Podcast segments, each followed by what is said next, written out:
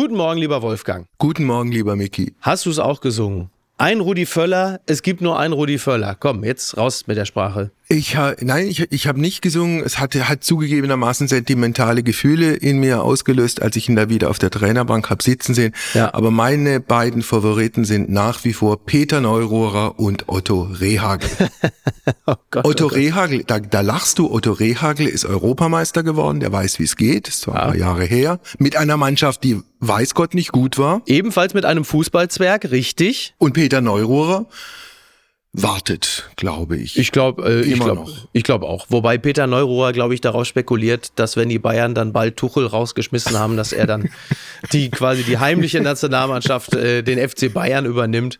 Naja, wie schön. So sieht's aus. Hast du denn mit Reinhold Beckmann äh, dich auch über Fußball unterhalten? Denn da kommt er ja eigentlich her, dieser seltsame Mann mit der roten Jeansjacke, der irgendwann Anfang der 90er bei Sat 1 ja. den Fußball neu erfand. Ja, wir haben uns auch über Fußball unterhalten. Also A, der Erfinder von RAN damals, dann hat er ja 15 Jahre die Sportschau moderiert, dann hat er ja dieses legendäre, äh, also in der ARD, dieses legendäre Viertelfinale 2006, äh, Deutschland gegen Argentinien mit mhm. dem Elfmeterschießen und dem den berühmten Zettel von Jens Lehmann reportiert. Ja. Also darüber haben wir klarerweise schon gesprochen und natürlich auch aktuell über ein paar andere Sachen. Er ist jetzt nun auch unter die Schriftsteller in Anführungsstrichen gegeben, äh, gegangen und hat ein wirklich also wie ich finde, beeindruckend gutes Buch geschrieben mhm. über seine Mutter. Es ist die Lebensgeschichte seiner Mutter, die äh, fast 100 Jahre alt geworden ist, kurz vor ihrem Tod, ihm einen Schuhkarton in die Hand gedrückt hat mit alten Feldpostbriefen ihrer gefallenen Brüder und zu ihm gesagt hat, mach was draus. Und das hat er gemacht. Er hat ein, ein Buch darüber geschrieben, das ja obwohl ja die, diese, diese Männer nun schon sehr, sehr lange nicht mehr leben. Aber das Buch ist ja hochaktuell, kann man schon sagen. Also diese Situation stellt sich ja tagtäglich gerade äh, irgendwo zwischen äh, Russland und der Ukraine immer wieder neu. Ja, also ich, ich, ich bin wirklich beeindruckt von diesem Buch insofern. Es ist sehr liebevoll und sehr akribisch und gut recherchiert, die Geschichte der eigenen Mutter und der eigenen Familie. Es ist aber auch parallel diese, dieser historische Abriss, was der Nationalsozialismus auch veranstaltet hat in diesem kleinen Dorf, letztlich in dem die Mutter groß geworden ist. Ja. Und offenkundig trifft er mit diesem Buch einen Nerv, weil Spiegel Bestsellerliste, Reinhold Beckmann, Ennis Brüder, äh, Platz Nummer zwei. oh, okay. Es sei ihm von Herzen gegönnt. Wie hast du ihn, äh, wie hast du ihn wahrgenommen?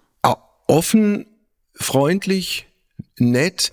Also kennen ist jetzt übertrieben, aber ich habe schon in der Vergangenheit ein paar Mal mit ihm Sendungen gemacht. Also ich glaube, die allererste Sendung habe ich mit ihm damals gemacht. Da, da hat er gerade ran aufgebaut okay. und ist anschließend wieder zum WDR zurück und hat dann angefangen, die Sportschau zu, zu moderieren. Nee, er ist einfach ein, ein sehr offener Gesprächspartner. Ich habe ihn dann auch gefragt, wie das ist, wenn du also, du bist ganz oben in, in, in deiner Liga. Du moderierst die Sportschau, du machst die Länderspiele. Du hast 15 Jahre eine eigene Talkshow, die deinen Namen trägt und irgendwann ist das alles weg. Ob, ob ob er das dann auch als Niederlage begriffen hat. Und er hat für mich durchaus glaubhaft gesagt, nein, das sind Lebensabschnitte, es ist immer klar, irgendwann ist irgendetwas auch zu Ende. Und die Vorstellung, dass er jetzt mit Mitte 60 an einem Spielfeld dran stehen müsste und einen 19-Jährigen fragen müssen, warum er den Freistoß nach links und nicht nach rechts gedreht, so. Ja. Nachvollziehbar. Na, ich, ich würde sagen, da sind sich doch zwei Männer Mitte 60 in ihrer besten Lebensphase begegnet, oder? ja, vielen Dank. ich freue mich auf euer Gespräch, Wolfgang. Ja, alles klar. Bis bald. Ciao, ciao. Es ist Sonntag, der 17. September. Apokalypse und Filterkaffee. Heimspiel. Das Interview am Sonntag mit Wolfgang Heim. Er ist Journalist, Musiker und Fernsehmoderator. Er hatte seine eigene Talkshow und hat lange die Sportshow moderiert. Und er hat jetzt ein bewegendes Buch veröffentlicht über die Lebensgeschichte seiner Mutter. Herzlich willkommen, Reinhold Beckmann. Ja, hallo, moin moin aus Hamburg hier, ne? Reinhold, deine Mutter ist vor vier Jahren verstorben, im Alter von 98 Jahren. Ja. Und vor ihrem Tod hat sie dir noch einen Schuhkarton in die Hand gedrückt. Was war da drin? Ja, die Feldpostbriefe meiner Onkel, die ich nie kennengelernt habe. Hans, Franz, Alfons und Willi. Dieser Schuhkarton war Adidas Brasilia Schuhkarton. Da waren die Fußballschuhe meines Bruders drin. Fünf Jahre älter, der hatte schon Stollenschuhe. Ich dagegen spielte in der Zeit mit Adidas Uwe. Ja. Die Noppen. Okay. 19 Mark 90, der ja. Volksfußballschuh damals. Und wir haben alle in der Familie immer so einen Blick auf diesen Karton geworfen und, und ich habe auch mal reingeguckt und, und aber ich konnte die Briefe nicht entziffern so richtig, weil ich nicht Sütterlin-fähig war. Ja. Ähm, was ich gemerkt habe immer, dass diese Briefe so ein, ja, was Geheimnisvolles hatten, weil da war jede Fläche, jede kleine Stelle war ausgeschrieben. Ja. Ich habe jetzt beim Recherchieren natürlich nochmal gemerkt, es gab zwei Dinge, die immer fehlten und das war Papier und Zigaretten. In vielen Briefen schreiben sie meiner Mutter, Mensch, schick uns noch ein bisschen Briefpapier, schick uns Zigaretten. Ja. Heißt das jetzt unterm Strich, äh, also diese späte Übergabe dieser Briefe, dass dieses Thema bei euch entweder keine Rolle gespielt hat oder möglicherweise gar totgeschwiegen äh, wurde, auch vor diesem durchaus dramatischen Hintergrund, dass ein junges Mädchen damals in dieser Nazi-Zeit ihre vier Brüder verloren hat, die alle in diesem sinnlosen Hitlerkrieg ums Leben gekommen sind? Nee, ist genau das Gegenteil. Also Mutter hat ja geredet. Das ist das Gute. Sie hat darüber gesprochen. Ähm, das war ja nicht in jeder Familie so. Mein Vater zum Beispiel hat lange gebraucht, äh, um darüber zu reden. Der hat erstmal geschwiegen. Und Mutter hat sich auf die Art und Weise, glaube ich, ihre eigene Familie so ein bisschen erhalten, die sie ja verloren hat. Äh, es gab so ein Foto bei uns zu Hause. Erst habe ich da als kleiner Bengel so ja, so drauf geguckt und dachte, boah, was ist denn das da? Vier Männer in Uniform, alles sieht zu dunkel aus, das muss ja Krieg sein. Bis ich dann kapierte, das sind meine vier Onkel und äh, Mutter hatte die vier Einzelbilder zu einem, zu einer Fotomontage gemacht und sozusagen die Brüder damit wieder vereint, die sie verloren hat. Und ich kann mich auch noch so an Familienfeste erinnern, insbesondere Weihnachten. Ne? Das ist dann so, dass Weihnachten regelmäßig die Tränen flossen. Mhm. Die saßen dann gefühlt bei uns mit am Tisch. Ähm, und das ist das Gute. Mutter hat drüber geredet, hat uns ein Bild dieser Brüder vermittelt, also der Onkel, die wir nie kennengelernt haben. Und aber jetzt durch das Recherchieren für das Buch und äh, sind mir diese vier Onkel Hans, Franz, Alfons und Willi noch mal viel näher gekommen. Ich kann die jetzt ah. differenzieren. Ich kann jetzt unterscheiden, wer wer ist und ah. ja, wie Franz zum Beispiel war. Äh, was deine eigene Mutter angeht, deren Lebensweg war genauso schwierig wie dramatisch. Sie hat die eigene Mutter verloren, da war sie ein Jahr alt. Sie hat den Vater verloren, da war sie vier Jahre alt. Und dann während des Krieges dann die vier Brüder. Das klingt nach einer extrem schwierigen Kindheit, nach einer extrem schwierigen Jugend und auch danach, dass deine Mutter es durchaus schwer äh, gehabt hat, ihren eigenen Weg im Leben zu finden. Ja, es, umso bemerkenswerter ist es ja, dass sie es hingekriegt hat. Ne? Das, also ähm, man muss sich vorstellen, mit 13 war Schluss mit Schule. Bildung war nicht vorgesehen. Um diesen Kontext nochmal zu verstehen, Wolfgang, ist es so, dass das ein ganz kleines katholisches Dorf ist am Rande des Teutoburger Waldes. Die waren alle gottesfürchtig, Gott ergeben. Also die Kirche war immer voll besetzt. Das, was von der Kanzel kam, das war Gesetz. Die hatten alle ihren Rosenkranz in der Tasche. Die haben gebetet, gebetet und gebetet. Und es ist so, dass der Tod auch irgendwie zum Leben dazugehörte. Also ihre Mutter ist quasi im Wochenbett gestorben, weil der Zwillingsbruder ihres Vaters eine TB mitgebracht hatte aus dem Ersten Weltkrieg und der Idiot hat da rumgehustet. Ihre Mutter wurde angesteckt. Auch meine Mutter hat ein bisschen was davon abbekommen, aber hat sich als Baby da durchgekämpft, während ihre eigene Mutter dann starb, als sie 13 Monate alt war. Und ihr Vater war so, ja, der war kaputt vom Ersten Weltkrieg. Der hatte so eine Art Blutzersetzung. Der kam eigentlich nie wieder richtig auf die Beine und starb dann drei, vier Jahre später. Und sie glaubte immer, weil dann Stiefeltern Eltern ins Haus kam, erst eine Stiefmutter und dann ein Stiefvater, dass das ihre richtigen Eltern seien. Man hat ihr das überhaupt nicht erzählt, weil sie hatte ihre eigenen Eltern nicht bewusst erlebt.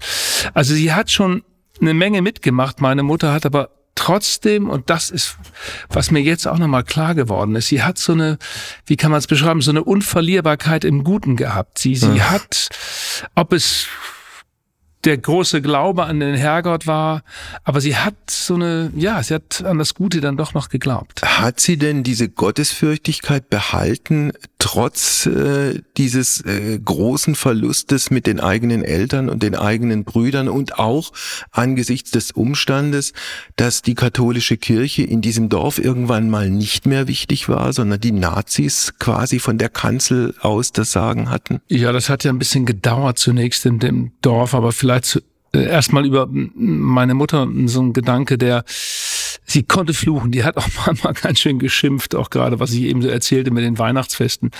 Also die konnte auch mit ihrem Herrgott schimpfen, aber auf der anderen Seite war so eine tiefe Verlässlichkeit, so ein tiefes Vertrauen darin. Ich bin aufgehoben und ich weiß noch so die letzten Wochen, Monate vor ihrem Tod, sie war sich ganz sicher, dass das alles gut werden wird und wenn es dann soweit ist, sie wusste, dass der Tag jetzt kommt und die fühlte sich irgendwie aufgehoben. Die war auch sicher, dass da oben irgendwas ist. Wir sind ja alle in unserem jetzigen Leben, in dieser überindividualisierten Gesellschaft so ein bisschen obdachlos, was das oben drüber betrifft. Ne? Aber das hatte meine Mutter überhaupt nicht. Und der andere Punkt, den du angesprochen hast, es ist mir jetzt auch nochmal klar geworden, dieses Wellingholzhausen, dieser Ort am Rande des Teutoburger Waldes, da wo meine Mutter aufgewachsen ist, steht ja beispielhaft für viele katholische Gemeinden. Die waren ja erst wahnsinnig kritisch gegenüber den Nazis. Die haben immer ihre Zentrumspartei gewählt, ihre christliche Partei und alles das, was sozusagen der Pastor am Sonntag sagte, das war Gesetz, das galt. Die waren,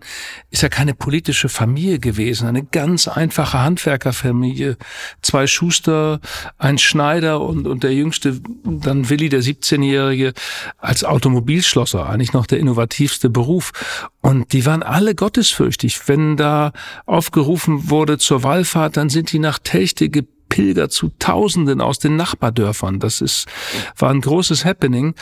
Und ich habe da nochmal die Zahlen angeguckt, als in den Nachbarorten Melle, Osnabrück die NSDAP schon längst die Mehrheit hatte, haben die in Wellingholzhausen immer noch Zentrum gewählt. Und dann kam halt irgendwann die SA ins Dorf und hat sich durch die Kneipen geprügelt und hat die Leute unter Druck gesetzt, hat mit dem Denunzieren angefangen und dann wurde der Schulleiter ausgetauscht. Und dann begann mm, der Propagandafeldzug. Die nächste Generation wurde dann richtig nationalsozialistisch gedrillt. Ja, also du hast, äh, was die Familiengeschichte angeht, äh, zwei Dinge gemacht. Du hast zum einen äh, diese Feldpostbriefe gelesen, ausgewertet, die in den familiären Kontext gestellt und hast praktisch mhm. parallel dazu wie soll man es formulieren, die Geschichte des Nationalsozialismus äh, als historischen Abriss eben auch immer mit reingebracht. Äh, Was hast du über die Familie gelernt, was du vorher noch nicht wusstest und vielleicht auch über den Nationalsozialismus, mhm. was dir vorher nicht so klar war? Ja, ich habe jetzt detaillierter verstanden, wie es möglich war, in so geschlossene Gemeinden ja hineinzukommen und und ähm, wie gesagt, es war ja so, dass selbst der Pfarrer im Dorf ist ja dann mehrmals äh, von der Gestapo verurteilt worden, musste Strafgelder zahlen für irgendwelche Äußerungen.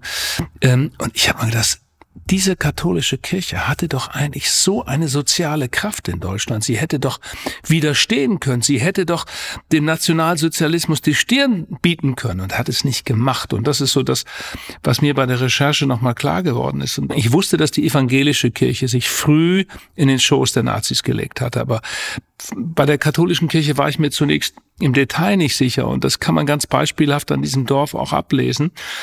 Und das ist halt die tiefe Enttäuschung, dass so ein Bischof in Osnabrück, Berning, beispielhaft, aber auch für viele andere Bischöfe einfach diese Chance nicht genutzt hat. Die wollten ja. dem dem Hitler gefallen, die haben sich ihm in den Schoß gelegt, die wollten gesehen werden und bedeutend sein. Und dann gab es natürlich so immer diesen gemeinsamen Klassenfeind im gottlosen Bolschewismus. Diese Formulierung taucht ja immer wieder auch in, auf in den Texten, in den Predigten.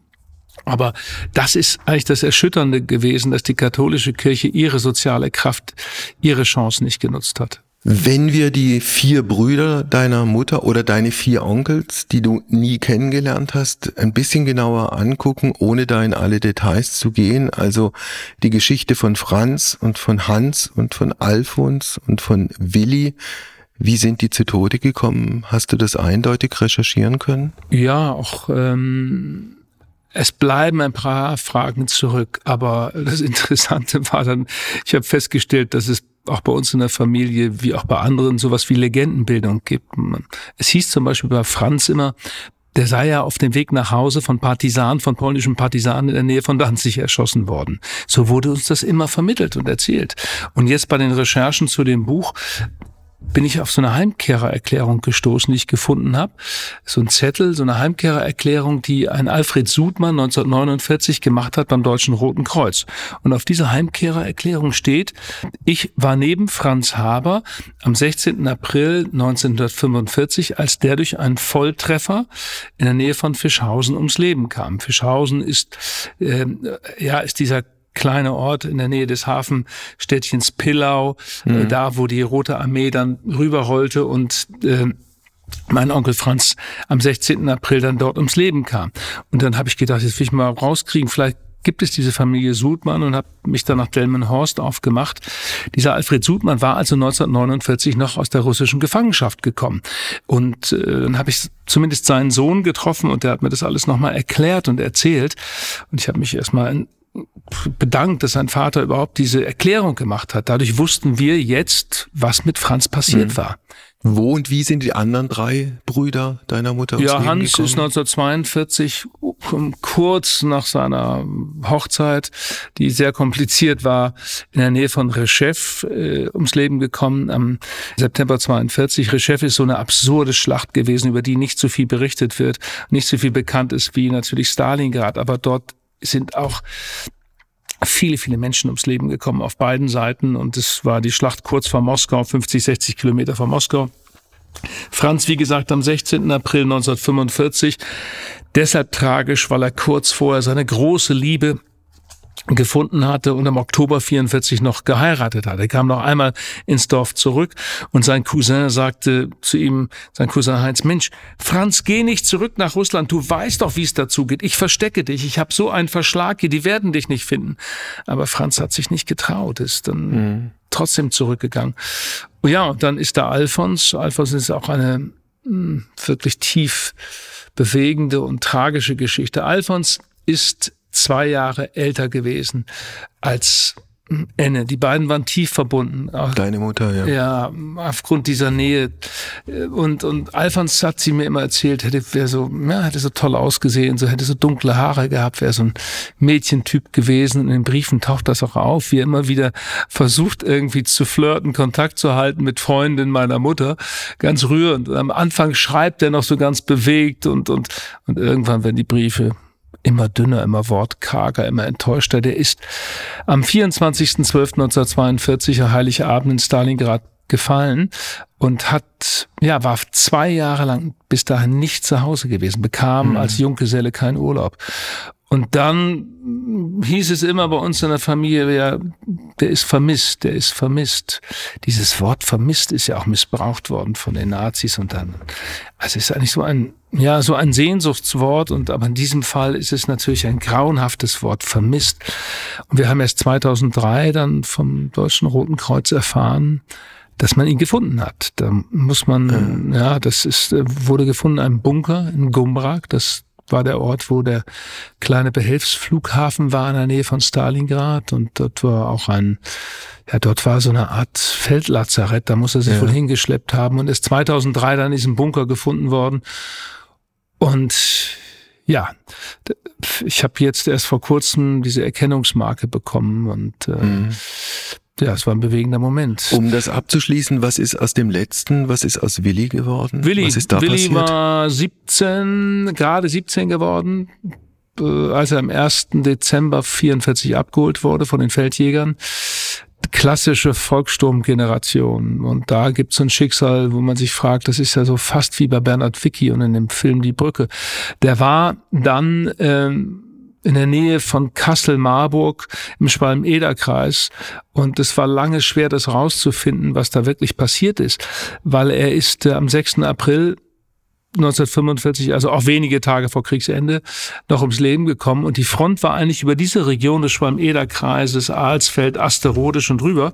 Und die müssen irgendwie ein paar Tage später dann einen idiotischen Befehl ausgeführt haben. Die Amerikaner haben ihn zum Glück ordentlich beerdigt in Biberach und da. Und äh, das ist trotzdem tief, tief traurig, dass ein 17-Jähriger ja, ja. da noch zum Schluss ums Leben gekommen ist. Werbung mein heutiger Partner ist Barissimo, die Kaffee-Eigenmarke von Aldi. Ah, ist das nicht eine herrliche Vorstellung? Ihr sitzt in eurem Lieblingscafé draußen in der Sonne, ihr genießt einen herrlichen Espresso in Barista-Qualität und dann fällt euch ein, ja, ich, ich wohne ja auf dem Land. Ich wohne ja irgendwo in der Peripherie. Es gibt ja gar kein schönes Café, wo ich mich hinsetzen kann. Aber ich habe einen Stuhl, ich habe einen Tisch, ich habe einen Garten und ich habe Barissimo. Barissimo von Aldi. Das ist äh, ganz fantastisch, denn man kann sich eine kleine Auszeit mit Barissimo gönnen. Die kleine Auszeit, das bedeutet, mit Barissimo wird das Leben einfach bonissimo. Und das Issimo steckt bei der neuen Kaffee-Eigenmarke Barissimo von Aldi schon mit drin. Barissimo, das ist Barista, Qualität zum Original Aldi-Preis und man muss auf nichts verzichten. Denn man kann sich seinen Daily Coffee in Barista-Qualität jeden Tag leisten und natürlich auch genießen. Es gibt ganze Bohnen, Kaffeepads, Kaffeepulver für die Maschine und Kaffeekapseln, quasi alles, was das Herz begehrt und für jeden Geschmack ist etwas dabei. Ah, fantastisch und schöner Espresso Macchiato, das wäre doch jetzt genau das Richtige. Ne? Also mach dein Leben Barissimo exklusiv bei Aldi. Alle Infos zur Eigenmarke von Aldi findest du auf aldi-nord.de slash Barissimo oder auf aldi-onlineshop.de, aber natürlich auch wie immer in den Show Notes. Und es tut mir wirklich leid, ich habe keine Zeit mehr. Ich muss mir jetzt erstmal einen Kaffee machen. Also was meine eigene Familie angeht, ich habe im Nachlass meines Vaters äh, übrigens selber Geburtsjahrgang wie deine Mutter, Jahrgang 1921. 21. Ich habe ähm, Brief, nee, keine Briefe, sondern ein Tagebuch gefunden und zwar nicht ja. von ihm, sondern von seinem drei Jahre älteren Bruder, der 42, 43 in Italien gefallen so nannte man das ja damals, mhm. gefallen ist.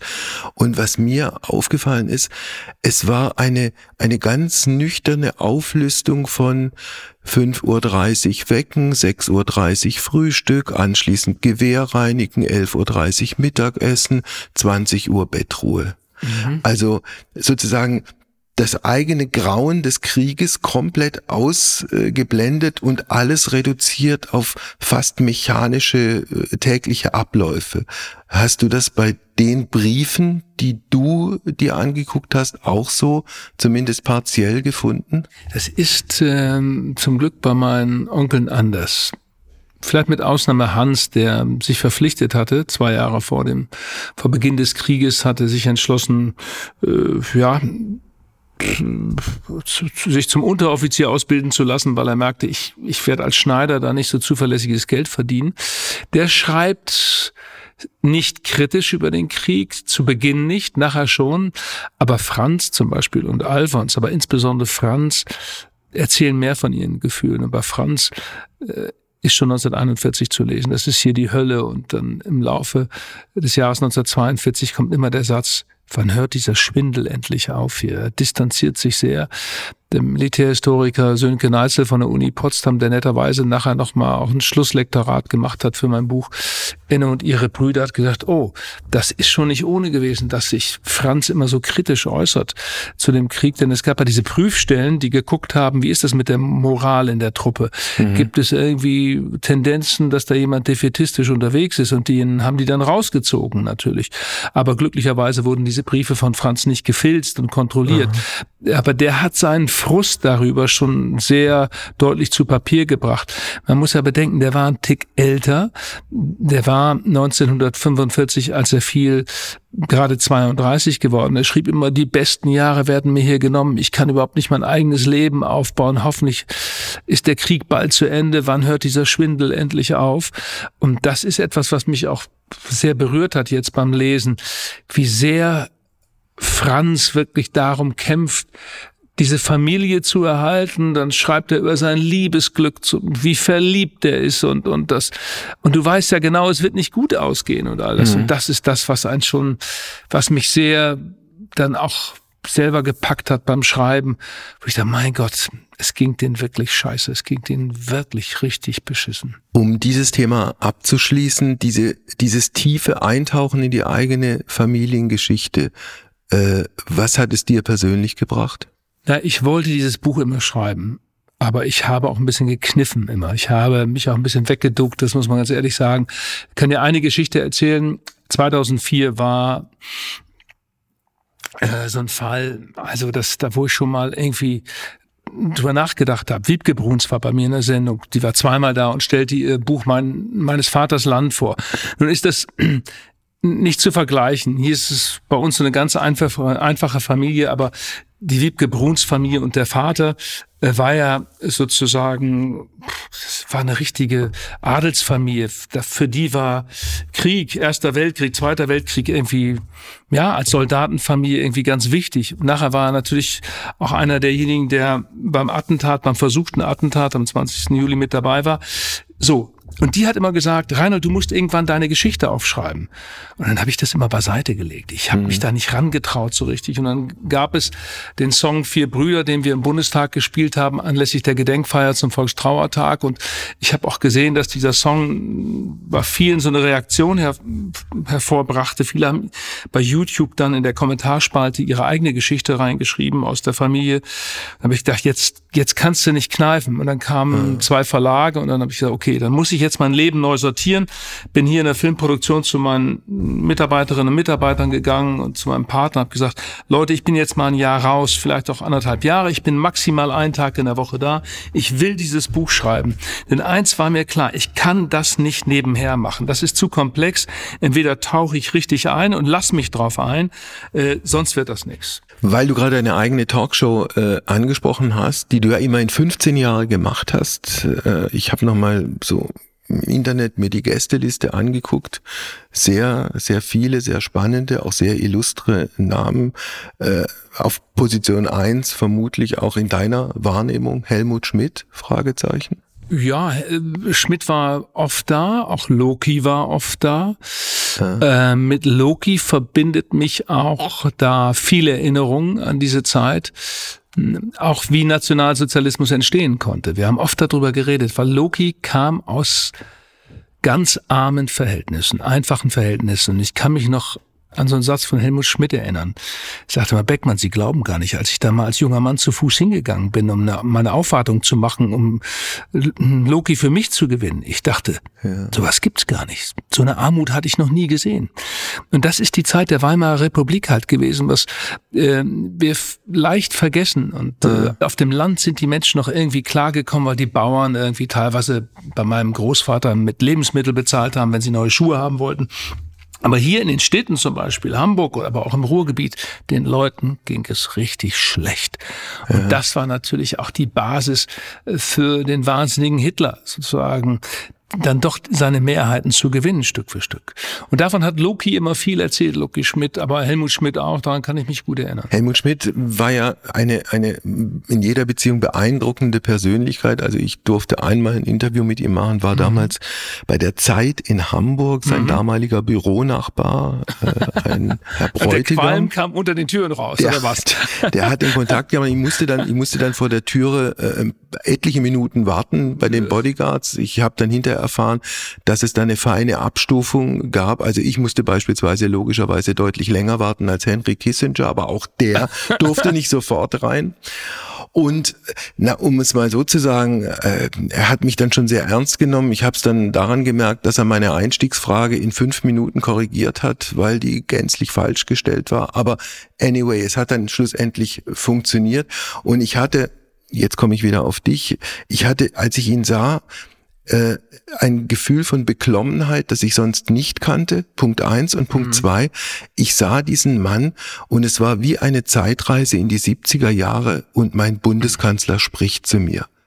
Kennst du das?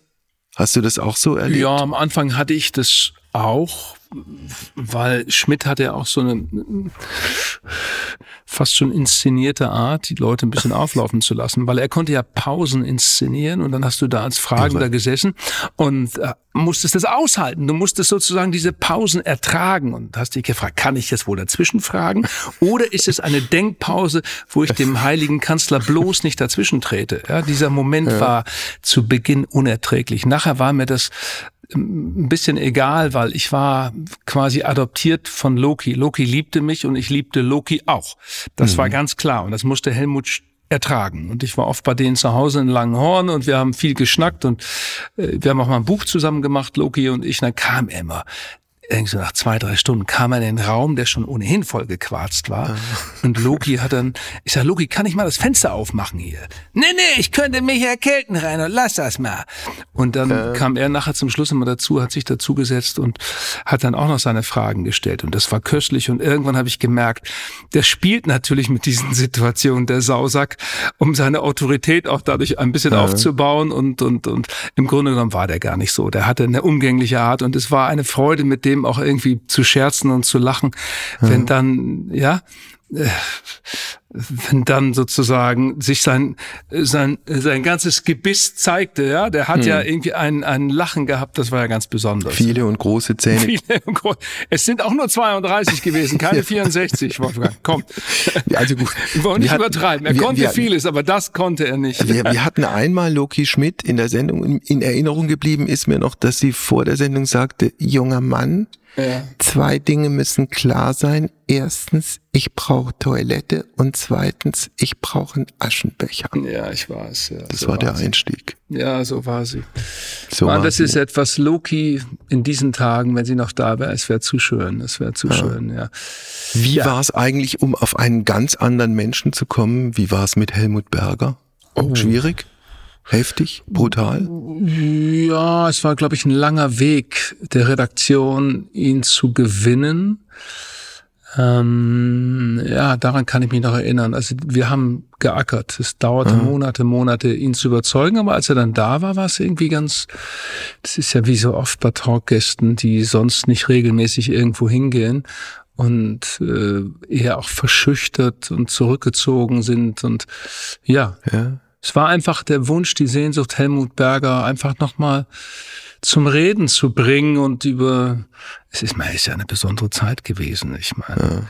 Ja. Ja, ich glaube, das Leben als Schauspieler und all das, es hat ihn selbst überrascht. Es hat ihn fast selbst überfahren, würde ich sagen. Ja. Und zum Schluss eine gebrochene Figur. Ja, kommt ja schon mal öfter vor im Leben, ja. Das ist ja so. Ja. Wenn du irgendwie so früh, so jung rausgestellt wirst und ja. die Öffentlichkeit irgendwas projiziert, und ja. du weißt vielleicht selbst gar nicht, ob du das bist, was die Öffentlichkeit da sieht. Du hast auch mit, mit zwei Figuren aus dem Sport äh, Sendung gemacht und sie auch näher kennengelernt, die äh, Idole waren in Deutschland. Der eine ist es bis heute, trotz seiner tragischen Lebensgeschichte, Michael Schumacher. Der andere ist eher ein gefallener Held, Jan Ulrich. Wie sind dir die beiden in Erinnerung? Hm, auch bei Michael ist es eine, ist bei mir eine echt eine tiefe Trauer geblieben, weil wir haben uns ja, wir waren uns wieder zum Schluss sehr nah und äh, waren eigentlich verabredet miteinander. Ich musste eins dazu sagen. Ich war als junger Typ, als, als ich nach Köln kam, war ich oft in Kerpen. Mhm. Und bin da auf der Kartbahn des Vaters ein paar Mal gefahren und kann mich noch an den Kartoffelsalat und die Bockwurst von Mutter erinnern. Mhm. Und Michael war immer in der Garage und schraubte an irgendwelchen Go-Karts rum. Der schraubte und schraubte. Und Ralf war noch ganz klein. Ralf fuhr immer vorweg und wartete in der Kurve auf uns und äh, zeigte uns dann sozusagen, ja, den kleinen Stinkefinger nach dem Motto, Edge, Edge, ihr kriegt mich nie ein, ihr kriegt mich nie ein, weil es natürlich auch schon gut konnte. Wir sind ja nur hingefahren, um ein bisschen Spaß zu haben. Und irgendwann habe ich über die Familie Schumacher einen Film gemacht für den WDR. Ja, und darüber und über andere Dinge haben Michael und ich irgendwo in den ein, zwei Jahren vor seinem Unfall geredet und uns versprochen, dass wir uns jetzt regelmäßiger sehen. Und dann passierte dieser blöde Skiunfall und irgendwie, ja, lässt einen das dann mhm. mit doch tiefer Trauer zurück, dass der so viel gewagt hat, so viel als Sportler erreicht hat, dass das Leben danach ihm nicht gegeben ist. So, das ist irgendwie traurig. Jan Ulrich, wie hast du den in Erinnerung? Oh, was für ein großes Talent auf dem Rad. Was für ein Talent. Mein Gott. Äh, ein guter Freund von mir hat ein Kollege ja Being Jan Ulrich jetzt nochmal eine mehrteilige Serie mhm. über Jan Ulrich gemacht und es ist so, schade, dass Jan das irgendwie nicht hingekriegt hat, da vernünftig rauszukommen aus dieser Situation. Aber es bleibt immer wieder spannend, das zu sehen. Wenn man sich das mhm. anguckt, was er sich da mit Armstrong gegeben hat, wenn man da hineinguckt in die Tour de France. Also das bleibt unvergessen, aber es war halt eine Zeit, wo die alle dermaßen gedopt waren, was da gelaufen ist. Mein Gott, dass die es überhaupt überlebt haben, diese Fahrer. Mhm. Du warst ein überaus erfolgreicher Fernsehmann. Die eigene Talkshow 15 Jahre zu machen, kriegt auch nicht jeder hin. Du hast viele, viele Jahre, ich glaube fast 20 Jahre, die Sportschau moderiert. Du hast Fußballländerspiele gemacht. Du warst derjenige, der, glaube ich, auch damals 2006 das Viertelfinale der WM Deutschland-Argentinien äh, reportiert hat mit dem legendären Elfmeterschießen. Stimmt's? Ja, ja, und auch das Finale Italien gegen Frankreich, ja. Mhm. Ja. Mhm. Äh, du hast viele Auszeichnungen bekommen, die Goldene Kamera und das Bundesverdienstkreuz und, und, und. Und irgendwann hat beides aufgehört. Irgendwann hattest du die Talkshow nicht mehr und irgendwann warst du auch kein Sportschau-Moderator mehr. War das jetzt in deiner eigenen Bilanz sozusagen eine, eine Form von, von Niederlage, die du erlitten hast? Oder war es einfach ein, ein, ein, äh, du, du lachst, ein, ein, ein, ein selbstverständlicher Gang der Dinge, dass irgendwann irgendwas halt auch mal vorbei ist? Ja, also ich, Inzwischen empfinde ich das äh, als Gewinn und als richtigen Schritt. Ich meine, ich, ich stell dir vor, mit 67 Jahren, ich bin 67, jetzt würde noch am Spielfeldrand stehen und die Millionäre, die Supermillionäre von heute interviewen. D absurd. Okay. Würde ich nicht wollen. Und ich finde, man muss auch selber beschließen und gucken, wann Schluss ist. Ich empfinde das als solchen Gewinn, wieder ins normale Leben zurückgekehrt zu sein.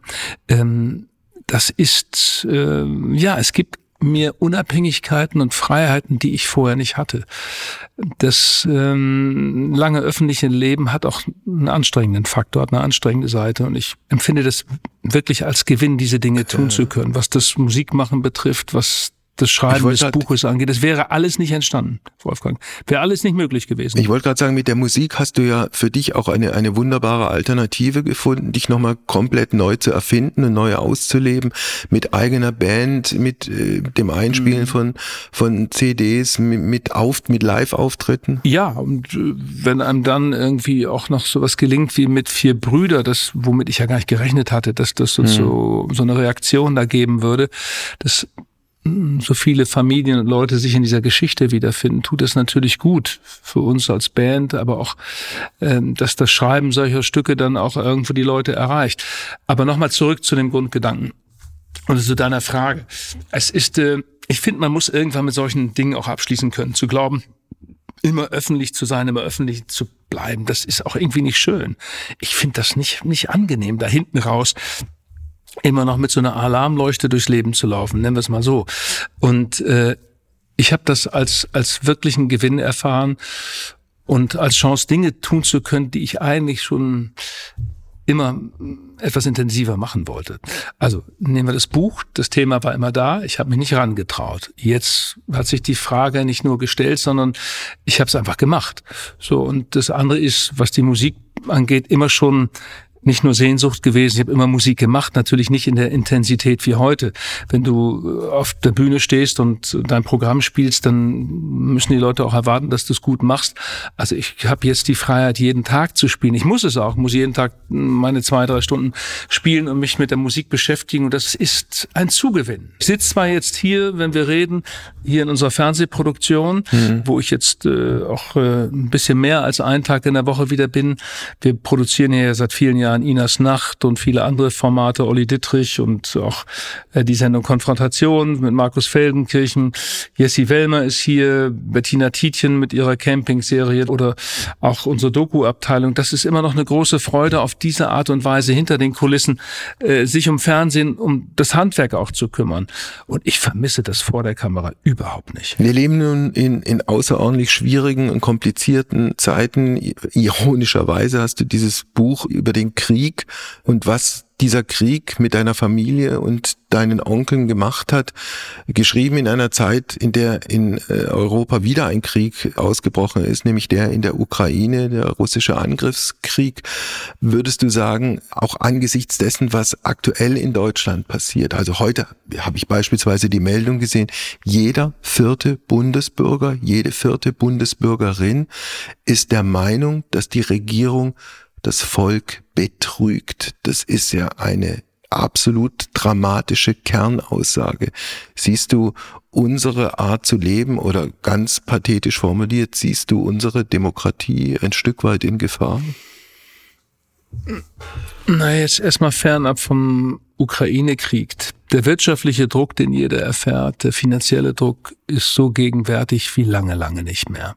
Und das verändert natürlich Menschen. Es verändert auch den Blick auf die Regierung, wie sie sich verhält. Die Frage, kriegen die das da eigentlich richtig hin? Managen die das richtig? Was jetzt, gehen wir mal weit zurück, jetzt äh, in den letzten Tagen, letzten Wochen. Die Regierung ist zerzaust in die Sommerpause gegangen und kam noch zerzauster wieder raus. Und du fragst dich, Mensch, müsste denn jeden Konflikt auf offener Bühne austragen? Die Leute wollen einfach, dass ihr das richtig gut macht, richtig gut managt. Und ihr sollt nicht jeden Konflikt irgendwie draußen darstellen und fast als unlösbar äh, verkünden. Da verliert man tatsächlich das Zutrauen und das Vertrauen in die Leute, die das da oben machen. Das ist der eine Punkt. Und wenn dann so eine Formulierung kommt, so AfD, ja, das ist die schlechte Laune-Partei, wie Olaf Scholz das formuliert hat, das verstärkt den Frust derer, die möglicherweise dieser Regierung auch mit so einer Stimme mal so einen Denkzettel geben wollen. Es gibt ja nun auch äh, ein paar kluge Leute, die diese 22 Prozent, die angeblich bereit wären, die AfD zu wählen, auch analysiert haben. Es gibt einen völkischen Anteil, es gibt einen radikalen Anteil. Der radikale Anteil wächst leider, aber es gibt natürlich diesen Denkzettelanteil. Und wenn man ins Ruhrgebiet guckt, dann muss gerade die SPD sich fragen, es gab über Generationen immer die SPD-Wähler. Über Generationen. Es gab gar keine andere Frage. Da wurde immer das Kreuz bei der SPD gemacht. Und die sind weg. Und die wählen mhm. AfD plötzlich. Und das ist eine Entwicklung, die man nicht irgendwie auf die leichte Schulter nehmen kann. Und das ist das, was ich so ein bisschen sehe, dass man diese Entwicklung nicht richtig ernst nimmt da in Berlin. Okay, aber wenn ich, äh, Reinhold, einen kleinen ja. Einwand machen darf. Bitte. Also bei aller berechtigten Kritik am Zustand der Ampelkoalition, man kann übrigens die Union mit einschließen, die als Opposition jetzt auch nicht die allerbeste ja, Figur macht. Ja. Egal. Jeder muss sich doch die ganz einfache Frage stellen, ob er es auch für sich verantworten kann, sein Kreuz bei einer Partei zu machen, die diese Demokratie ablehnt und diese Demokratie verachtet. Würde ich dir nicht widersprechen. Ich rede ja nur über den Phänomen, dass 22 Prozent angeblich bereit wären, dieses zu tun. Da muss man drüber diskutieren, muss man drüber reden. Und es ist ja so, dass ähm, das andere kann ich nur unterstreichen. Es ist immer auch wieder der der gleiche Trick, also wie die AfD sich sozusagen in, in die Öffentlichkeit hineinbegibt durch billige Provokation. Ja, sie nutzt die Freiheit der Demokratie, um diese am Ende abzuschaffen. Der Trick ist immer wieder der gleiche. Ähm, ich kann mich noch erinnern an diesen Satz von Gauland, ja. Das war berechnend gesagt damals. Ja, ist doch alles nur ein Vogelschiss gewesen, das sogenannte tausendjährige Reich. Meine Mutter und ich, wir haben damals, da lebte meine Mutter noch, dann haben wir gesagt, komm, lass uns das mal versuchen, lass das mal machen, lass mal sehen, was passiert. Dann haben wir Gauland verklagt. Der hatte diese Rede gehalten bei der Jugendorganisation äh, der AfD in Meining in Thüringen. Mhm. Da mussten wir dann dort auch die Klage einreichen und dann hat es ein halbes Jahr gedauert, bis die Staatsanwältin uns eine Antwort schickte und unsere Klage abwies. Weil sie sagte, ja, das sei der Meinungsfreiheit doch geschuldet und er habe sich danach ja von distanziert. Und das ist immer der Trick. Ja, ja. erst es rauszuhauen, sich danach, ach, hab's ja gar nicht so gemeint. Ähm, wir haben damals nicht äh, Paragraph Volksverhetzung geklagt, sondern haben uns Hilfe geholt von Bernhard Dockel, das ist ein Menschenrechtsanwalt, der ein Freund von mir, der In damals Bremen, glaube ich. Bremen genau, der hat Murat Ja. Kurnatz damals aus Guantanamo geholt. Ähm, und der hat gesagt, lass uns lieber Paragraph 189 machen, Verunglimpfung des Andenkens Verstorbener, weil es ist eure Familiengeschichte mit den vier Brüdern deiner Mutter, die nicht zurückgekommen sind. Dann haben Mutter und ich das gemacht und uns war klar, dass wir damit sehr wahrscheinlich nicht durchkommen, aber dass wir es getan haben, einfach, das war uns wichtig. Das war, ja, waren wir ein bisschen stolz drauf, dass wir es einfach getan haben. Und, Okay. Aber wir haben natürlich auch wieder gemerkt, wie das alles abläuft, klar. Also, es gibt nach meiner Beobachtung zumindest, also was die AfD angeht, Ja. was die ganze Querdenker-Szene angeht, was die Verschwörungsschwurbler angeht, es gibt einen Riss, der zum Teil in die Familien reingeht und einen Riss, der in Freundschaften reingeht. Ja. So, jetzt sind wir bei einer Geschichte, die dir passiert ist vor ein paar Jahren. Matthias Matusek war mal ein renommierter Spiegeljournalist, ist vorsichtig formuliert sehr nach rechts außen abgebogen. Du warst, weil mit ihm befreundet, auf irgendeiner Geburtstagsfeier von ihm und hast Gitarre gespielt. Nee, ich war nicht allein. Es war ja so eine, fast eine Spiegelredaktionssitzung von der Zeit, waren auch einige da vom Stern. Es war äh, journalistisch war das alles gut vertreten. Es waren diejenigen, die alle glaubten, vielleicht ist der Kerl ja noch zurückzuholen. Also äh, Hast du es auch geglaubt? Ja, das, doch ein bisschen habe ich es auch geglaubt, aber äh, von dem Tag an war alles klar, hoffnungslos, hoffnungslos. Ich war nach 50 Minuten raus aus der Tür, weil ich merkte am Publikum, jetzt weg hier. Ich war 50 Minuten auf dieser Fete. Ja, aber das ist ja nicht kein Einzelfall. Harald Schmidt ist in die Kritik gekommen, weil er sich äh, bei einer Hat auch Veranstaltung hat ab, er hat sich ja sehr verlaufen, hat sich War auf einer ablichten komischen lassen Fete da, ja. mit, mit, mit Matusek Ja, und noch ein Glas Wein in der Hand gehabt, Mensch. mit dem anderen, der auch nach Hat sie jetzt auch gerechtfertigt. Früher ist. hat er gesagt, rechtfertigen ist, würde ich nie tun. Jetzt habe ich in der Zeit was gelesen, ja. Herr Mensch. Harald, was hast du denn da gemacht? Ja. Was wolltest du denn da? Nein, also ich muss, wenn ich persönlich werden darf, ich, ich, also Gott sei Dank war ich nie in der Situation, mich sozusagen entscheiden zu müssen, ob ich eine Freundschaft beibehalte oder sie beende. Wegen so einer AfD-Geschichte. Ist dir das, abgesehen von Matusek, in, in anderen Fällen schon mal passiert? Nee. Nee, aber ich kenne Fälle im Freundeskreis, bei anderen ja. Und was machen wir damit?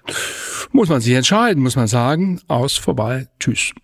Anne und ihre Brüder, das ist dieses Buch, das du jetzt veröffentlicht hast. Äh, Hast du für dich dann die Konsequenz daraus gezogen, dass es ein neues Buchprojekt geben wird, mit welchem Inhalt auch immer? Oder weißt du es noch nicht? Auch witzigerweise hat der Verlag vorhin angerufen und hat gesagt, nach dem Buch ist vor dem nächsten Buch. Ich sag, das klingt nach alten Trainerweisheiten, das sagen die im Fußball auch immer.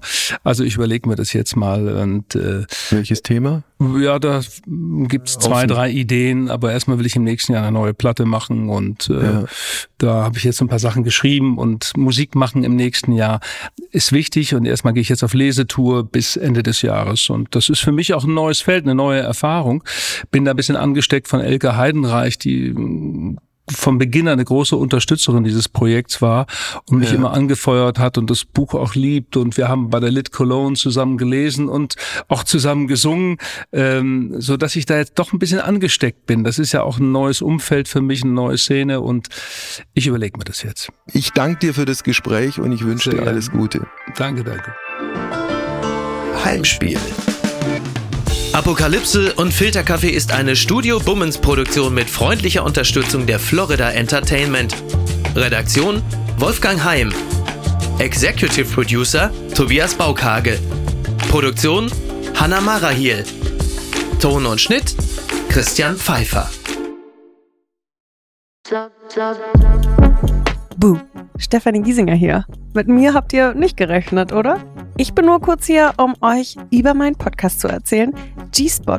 Bei dem spreche ich über alle möglichen Themen, wie zum Beispiel Sex, Feminismus, Beziehungen und auch vergangene Beziehungen. In der aktuellen Folge spreche ich mit meinem Ex-Partner Markus Butler über alles, was wir so erlebt haben, was wir vielleicht sogar bereuen, wie wir uns jetzt fühlen, wie wir Liebe sehen und was wir uns für die Zukunft wünschen. Also, falls ihr Lust habt reinzuhören, würde ich mich sehr freuen. Bis dann!